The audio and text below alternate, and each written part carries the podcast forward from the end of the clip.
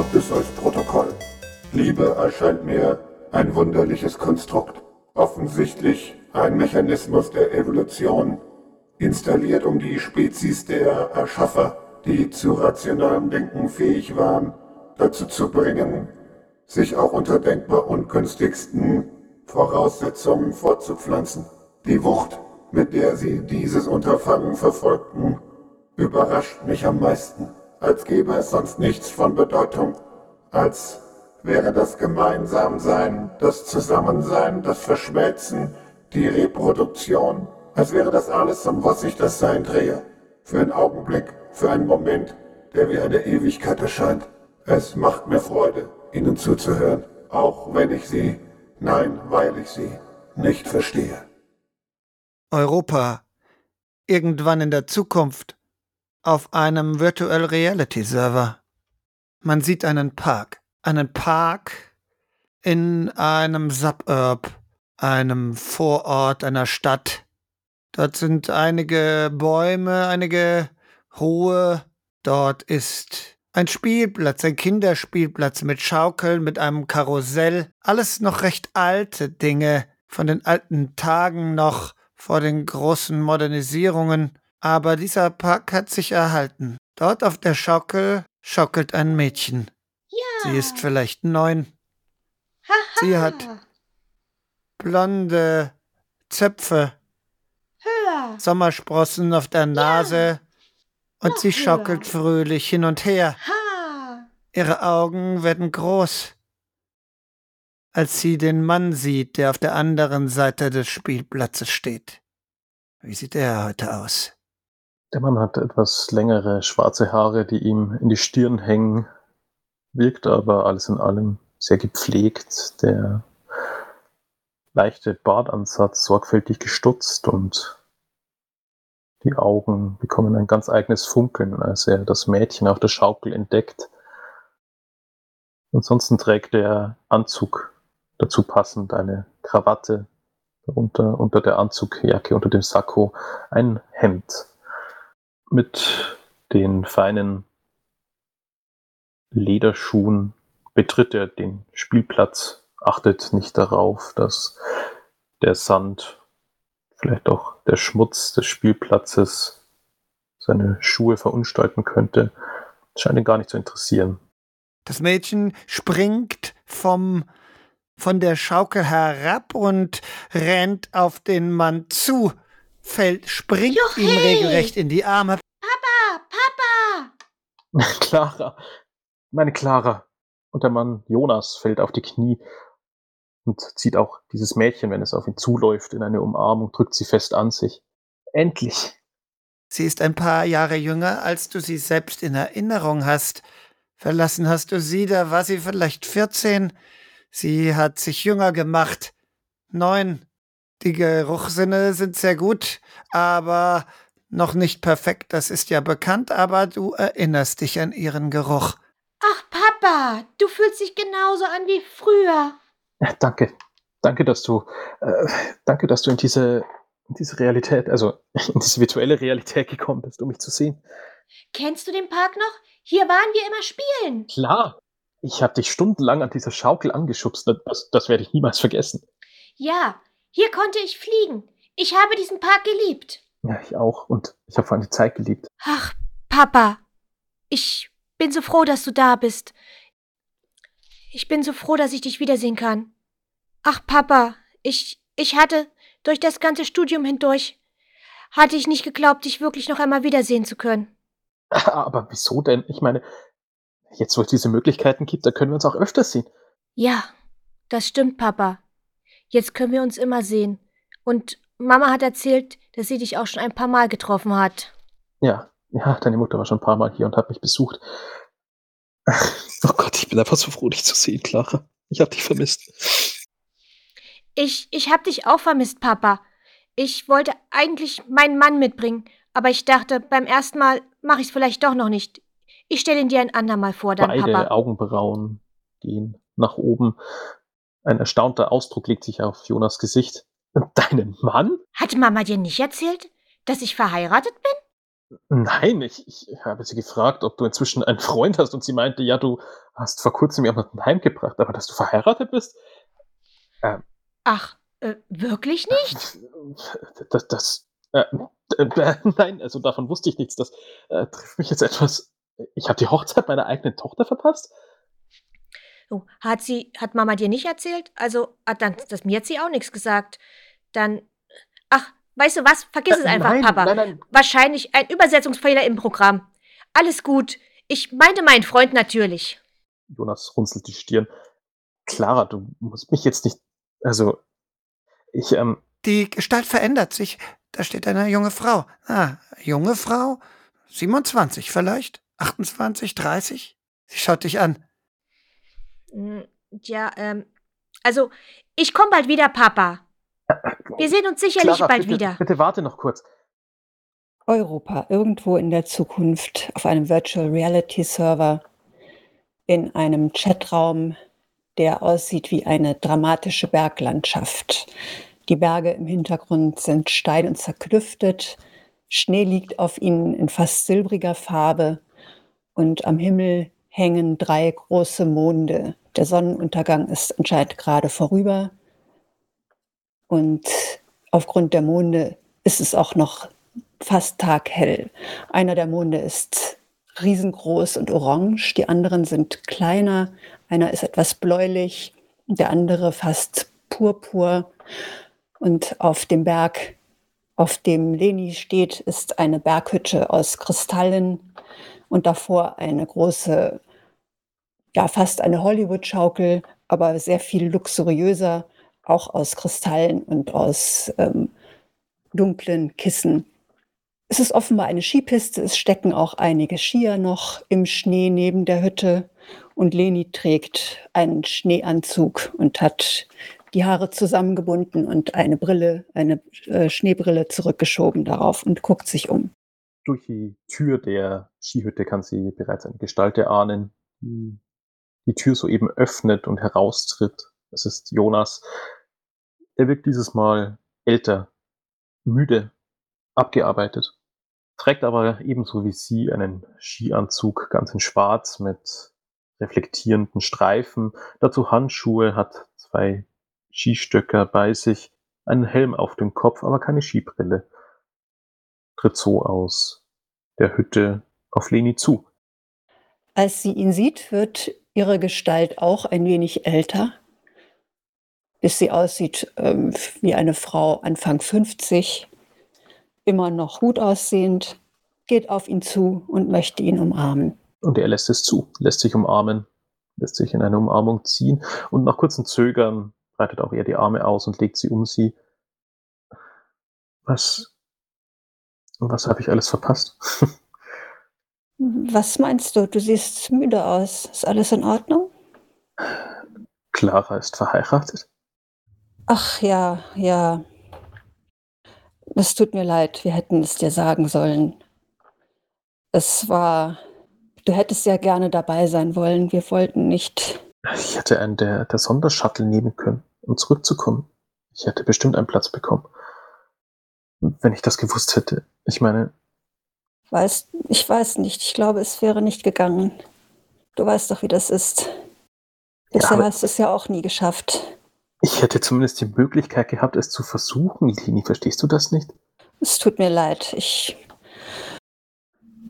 ich, ich hätte es dir sagen sollen. Irgendwie. Ja, hättest du. Aber ob es mir gefällt oder nicht, das ist wohl so, wie es ist. Und äh, Clara ist äh, offensichtlich verheiratet und hat einen Ehemann und ist viel älter, als ich dachte. Äh, und ich habe irgendwie ihr ganzes Leben verpasst. Nein, nein, natürlich nicht. Du, es, es, ist, es ist ziemlich schwer. Du wirst, du wirst natürlich ein Teil unseres Lebens, du wirst immer ein Teil unseres Lebens sein, weil wir dich lieben. Aber du bist so weit weg. Du bist, du bist nie da. Ich weiß. Es tut mir leid. Ich, wenn, ich, wenn ich die Zeit zurückdrehen könnte, glaube ich, ich würde es tun. Update installiert. In diesem Zusammenhang kann auch während des Chats die Erinnerung zurückgesetzt werden. Wünschen Sie das? Nein. Nein, natürlich nicht. Update ist dann jetzt aktiv. 3, 2, 1. Bumm. Mit einem Mal ist die Kälte da. Ihr steht ja da immer noch an der Tür und die Kälte dieses Ortes, hier ist Schnee, ist plötzlich mit Wucht da. Ein kühler, frischer, duftiger Wind durchbläst eure Haare und Nasen und ihr spürt einander da, wo ihr euch berührt, so stark wie früher. Nein, mehr als früher. Ist das, das ist neu. Ja, das. Leni versucht Jonas einen Handschuh auszuziehen. Und er lässt es mit sich machen. Dann ergreift sie seine Hand. So haptisch, so real. Wie als wäre er da. Wie als wäre er genau neben dir. Das ist unglaublich. Das ist. Ich. Ich muss dich küssen.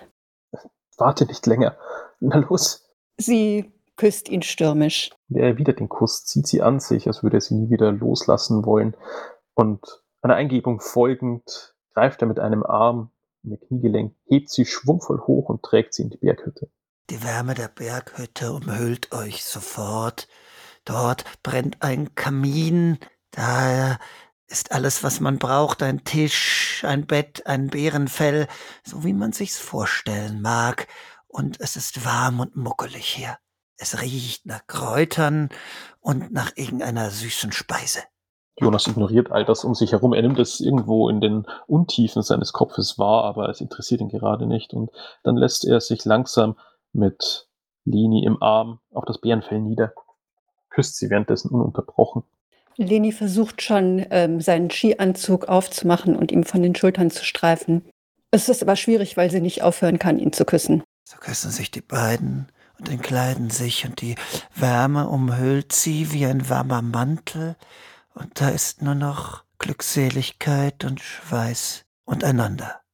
Irgendwo in Europa, in der Gegenwart, läuft Pierre an einem Freitagnachmittag sehr beschwingt über die Straße, weil er lässt jede Menge Sorgen und ein doch noch erfolgreich zu Ende gebrachtes Projekt hinter sich. Er hat sich etwas verspätet. Julie wartet schon am vereinbarten Treffpunkt auf ihn und er läuft ihr freudestrahlend entgegen. Es tut mir leid, aber jetzt ist Wochenende, versprochen. Du findest doch wirklich kein Ende, oder? Es wird der Champagner ja fast schon warm. Und sie zieht aus ihrer Handtasche eine tropfnasse Flasche. Oh, du bist ein Engel. Wir haben doch gesagt, wir stoßen an. Also, warum nicht? Ja, es ist angebracht. es ist wirklich alles gut gegangen. Oh Mann, und du hast dir solche Sorgen gemacht. Es ist so wunderbar, dass das jetzt noch geklappt hat. Und dass wir halbwegs zeitig Wochenende machen. und sie fällt ihm in die Arme und küsst ihn. Kannst du dich doch noch mal losreißen? Habe ich doch noch gewonnen gegen diesen Laptop. Muss ich eifersüchtig sein? Nein. Es ist alles nur gut gegangen, weil du an mich geglaubt hast. als ich es fast nicht mehr getan habe. Ja, und vielleicht diese ein, zwei Nachtschichten mit diesen Präsentationen für deinen Chef oder diese, der Bericht, über den du dir so den Kopf zerrissen hast. Ach, Moment, hast du einen Öffner? Und sie fummelt schon an der Flasche. Ach nee, das ist doch mit diesem Korken. Moment. Macht man das Genau. nicht mit einem Säbel?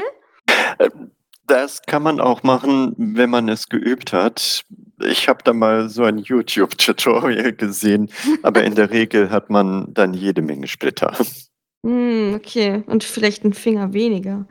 Na, dann probieren wir es so. Aber hier, bitteschön. Und sie drückte die Flasche in die Hand.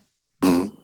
Pierre dreht den Drahtkorb auf und versucht, den Korken möglichst geräuschlos aus der Flasche zu bringen.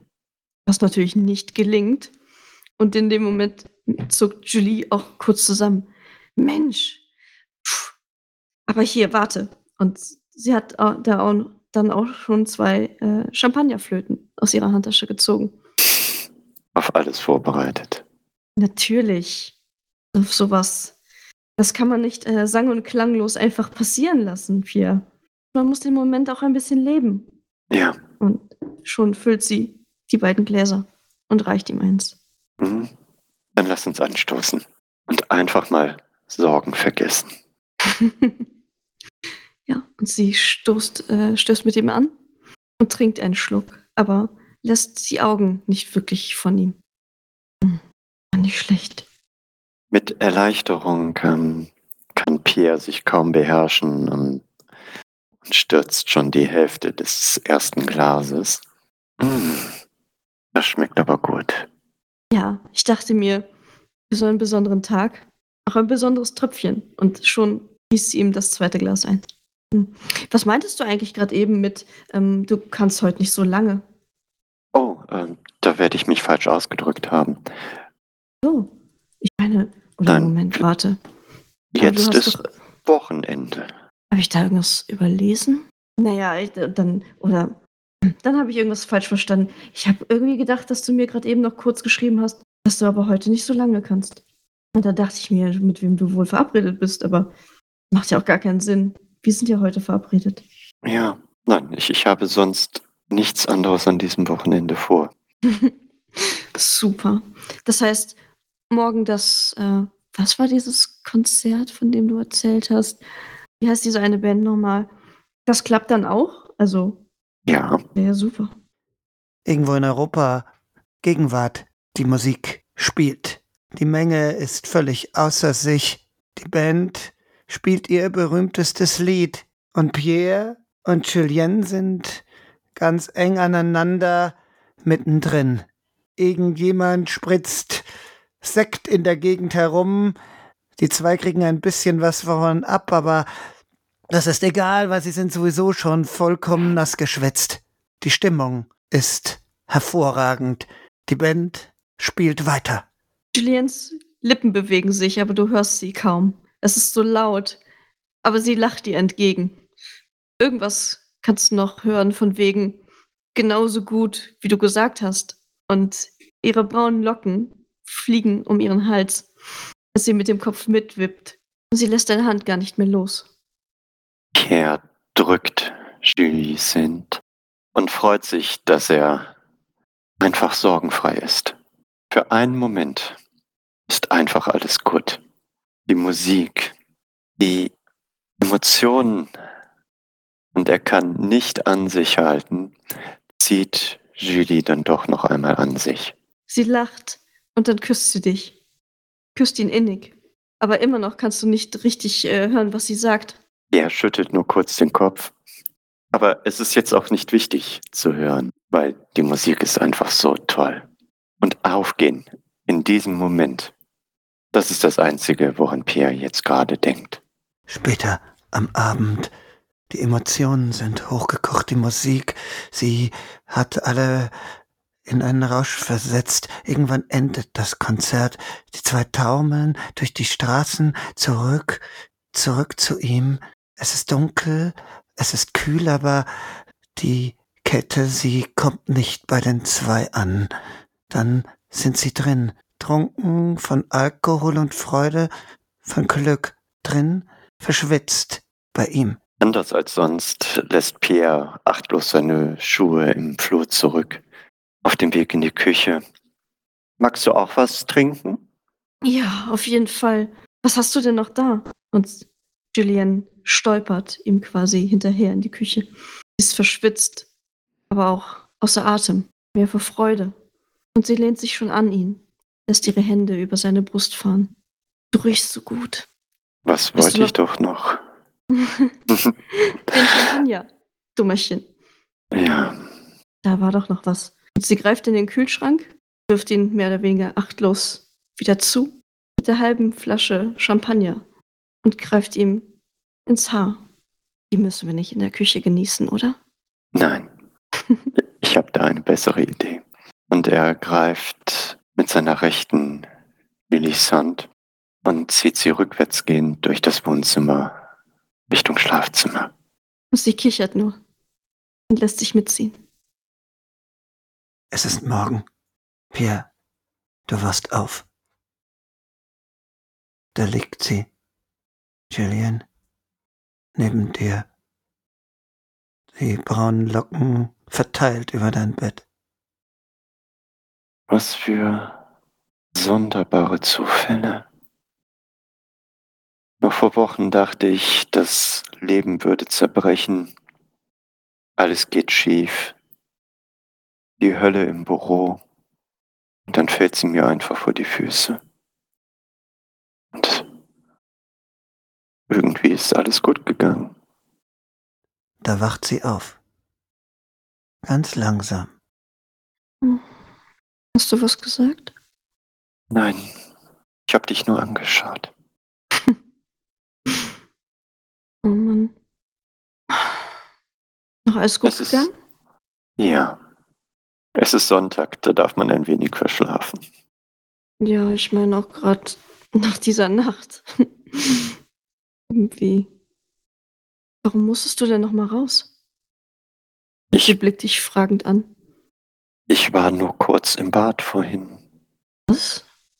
Nee, ich meine, als du aufgestanden bist und meintest, du musst noch mal los. Ich glaube, du hast geträumt. Hm. Aber hast, du warst mindestens anderthalb Stunden weg? Du hast ganz bestimmt geträumt. Nee, du hast mir sogar noch die Handynummer hinterlassen vom Büro. Moment, warte. Die hast du mir bisher noch nicht gegeben gehabt. Und sie kramt nach ihrem Handy. Hier, du meinst, wenn, wenn was los ist und es anfängt zu brennen oder was auch immer, soll ich da anrufen? Und sie zeigt dir den Kontakt, den sie für dich eingespeichert hat. Pierre. Und da ist tatsächlich die Nummer für ein Büro auch abgespeichert. Und deine Handynummer. Merkwürdig. Du hast mir sogar noch gesagt, ich soll dir nochmal die Adresse zuschicken von meiner neuen Wohnung und so. Fand ich ein bisschen komisch, aber naja. Es ist besser, wenn, wenn man solche Infos hat, oder? Ja, natürlich. Da, da fällt ein Sonnenstrahl hinein auf Piers Haar. Julian, er sieht so gut aus mit dieser Sonne, die auf ihn scheint. Dann müsste ich jetzt ein Foto machen. Und das Handy hast du in der Hand. Und sie nimmt es vor sich. Ja, perfekt. Nicht bewegen. Genau so. Und sie schießt ein paar. Das ist gut geworden. Guck mal. Wie gut du aussiehst. Und sie zeigt es dir. Das Zeigen nimmt er als Vorwand, sich an sich heranzukuscheln. Vielleicht habe ich einfach zu viel getrunken. Ich wusste bisher nicht, dass ich schlafwandle. Nein, vielleicht, vielleicht, ich weiß auch nicht. Vergessen wir es einfach. Und er küsst sie. Europa im Spätmittelalter. Durch die Gemäuer der alten, luftdicken Burg läuft eine Nonne. Ein Wächter führt sie hindurch in eine Schreibstube. Dort sitzt ein Mann. Er hat schwarze Gewänder an und ein Kreuz, ein großes goldenes Kreuz trägt er an einer goldenen Kette um den Hals. Er sitzt an einem Tisch und studiert ein dickes Buch. Als die Frau, die Nonne, hereinkommt, blickt er auf. Ah, Schwester, gut, dass du da bist. Ich habe dich rufen lassen. Du bist das Kind, das bei den Besessenen war, nicht wahr? Dem Angeklagten. Oliver, ja.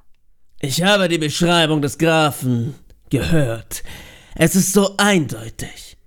Der Besessene, er ist vom Teufel besessen, mit dem Teufel im Bunde. Und nicht nur das, er scheint, dass er an einer Krankheit leidet. Vermutlich der Teufelsseuche. Wenn er die Seuche hat, soll er verbrannt werden. Verbrannt? Verbrannt. Nicht, nicht. Ich habe entschieden, dass das der sicherste Weg ist, die Seuche vom Antlitz der Erde zu tilgen. Aber um sicher zu gehen, um ganz, ganz sicher zu gehen, soll er gewaschen werden. Du warst schon bei ihm. Du wirst es tun. Du wirst ihn waschen. Hast du verstanden, mein Kind? Aber ja, natürlich. Er sollte in Reinheit vor den Schöpfer treten. Er zeigt auf einen Eimer. Ich habe dieses Wasser gesegnet, mit diesem Kreuz, was der Papst mit seinen Lippen berührte. Es reinigt alles, von der Teufelsseuche.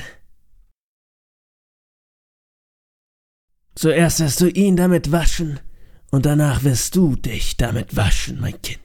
Verstanden? Aber ja.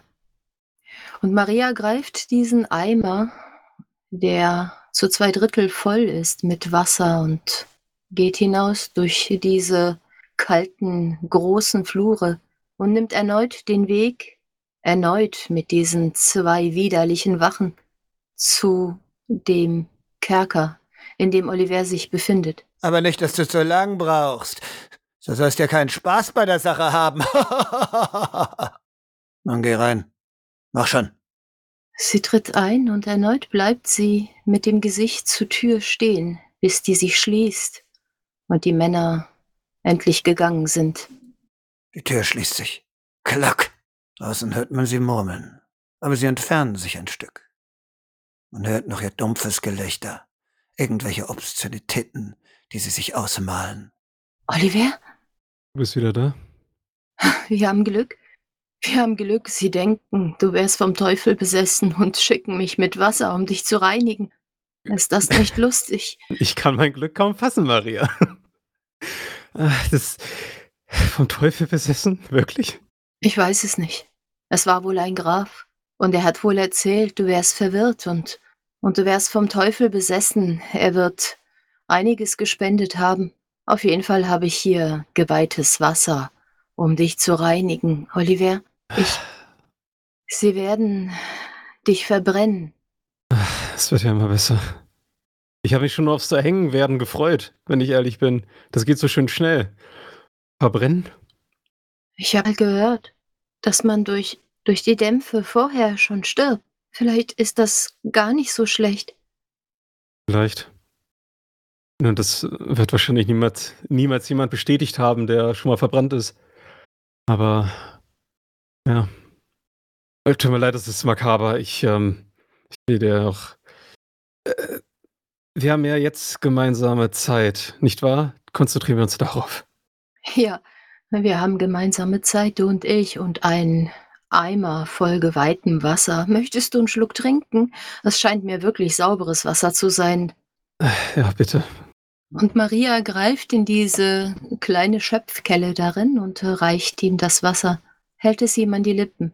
Ich äh, stütze die Kelle auch noch ein wenig mit meinen äh, beschälten Händen und äh, schlucke gierig das Wasser aus dieser Kelle. Ah, ah das war nötig. Eins ist sicher, wenn du vom Teufel besessen wärst, würdest du jetzt dampfen oder etwas in der Art. Du bist doch nicht vom Teufel besessen, oder? Äh, Kommt drauf an. Worauf kommt es an? Bist du der Teufel? Nein, sag Ja. doch sowas nicht. Na, dann nicht. Du bist also von mir besessen? Oliver, Seit der ersten Stunde, der ersten Minute, der ersten Sekunde. Seit ich dich das erste Mal gesehen habe. du schmeichelst mir. Du hast mir immer schon geschmeichelt. Du schmeichelst mir und sie umarmt ihn und hält seinen Kopf und drückt ihm einen Kuss auf.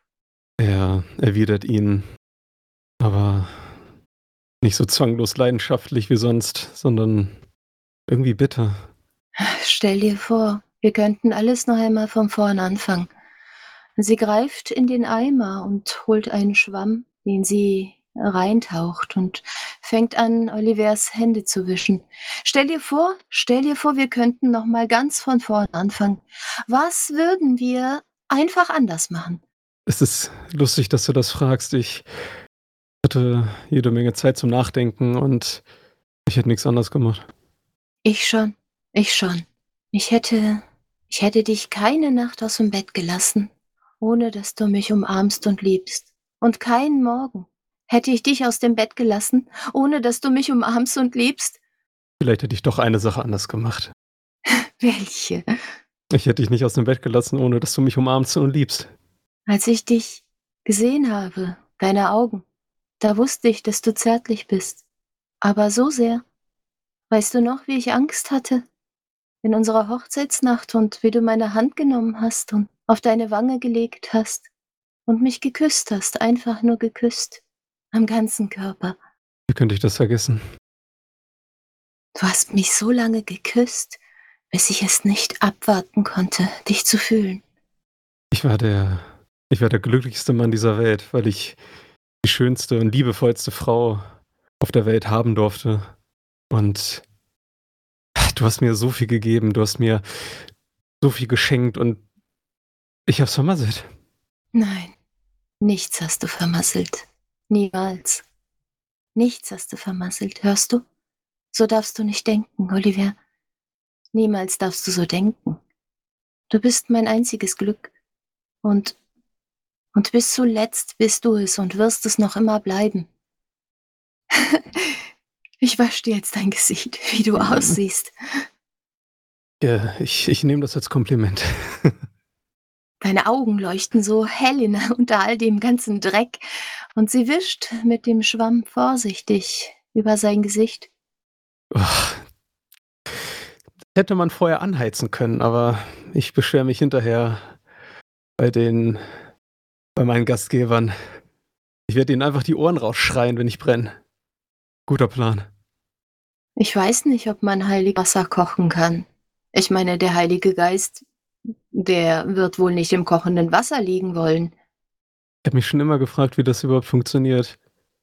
Man spricht ein paar Worte über das Wasser und es ist heilig? Er hat gesagt, er hat das, das goldene Kreuz, das der Papst geküsst hat, hineingehalten. Das goldene Kreuz. Einfach so. So ein goldenes Kreuz. Das habe ich mir immer schon gewünscht, um es zu versetzen. Er hat gesagt, ich soll mich selbst auch waschen. Und er hat gesagt, ich soll bloß nicht so viel Spaß dabei haben, wenn ich dich wasche. Also ziehe ich dich jetzt aus. Und Maria knöpft die letzten noch verbliebenen Knöpfe vom Hemd runter und streift es ihm ab und fängt an, in leichten Bewegungen über seine Brust zu fahren.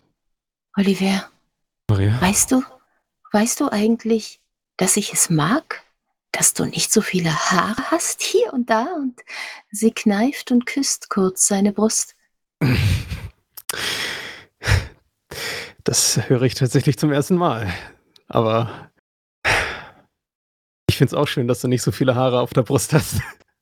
Oh, du bist ein Halunke. Ich glaube, Jakob wird dir irgendwann sehr ähnlich aussehen. Und er wird auch deine Natur haben. Insofern, Olivier, beschwer dich nicht. Sei leicht. Geh leicht von uns. Mhm. So viel von dir bleibt doch noch da. Mein, mein Vater ist auch jung gestorben und ich war ein Kind. Ich, wenn du mich heute fragen würdest, ich kann mich nicht an so viel erinnern von ihm. Werden Sie sich an mich erinnern? Oh ja, das werden sie, weil ihre Mutter ihn nämlich tagtäglich und immerzu und Stund um Stund von dir erzählen wird. Seid ihr da mal ganz gewiss. Und naja gut, einiges werde ich nicht erzählen können, weil es ja meine Kinder sind. Hm. Sie sollen ja denken, dass Ihre Mutter eine Nonne war. Nein, das werden sie wohl nicht. Sie sind ja nicht auf der Welt, weil ich eine Nonne bin. Hm.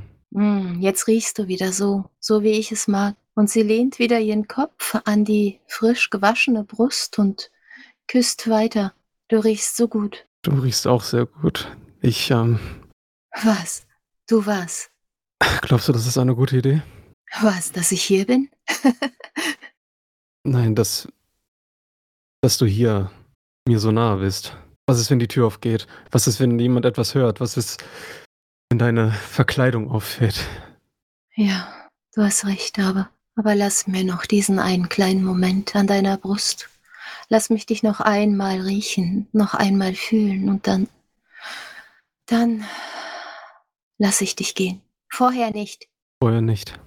Und Oliver zieht Maria mit einem überraschenden Ruck an sich heran und umarmt sie fest, legt sein Kinn auf ihren Kopf.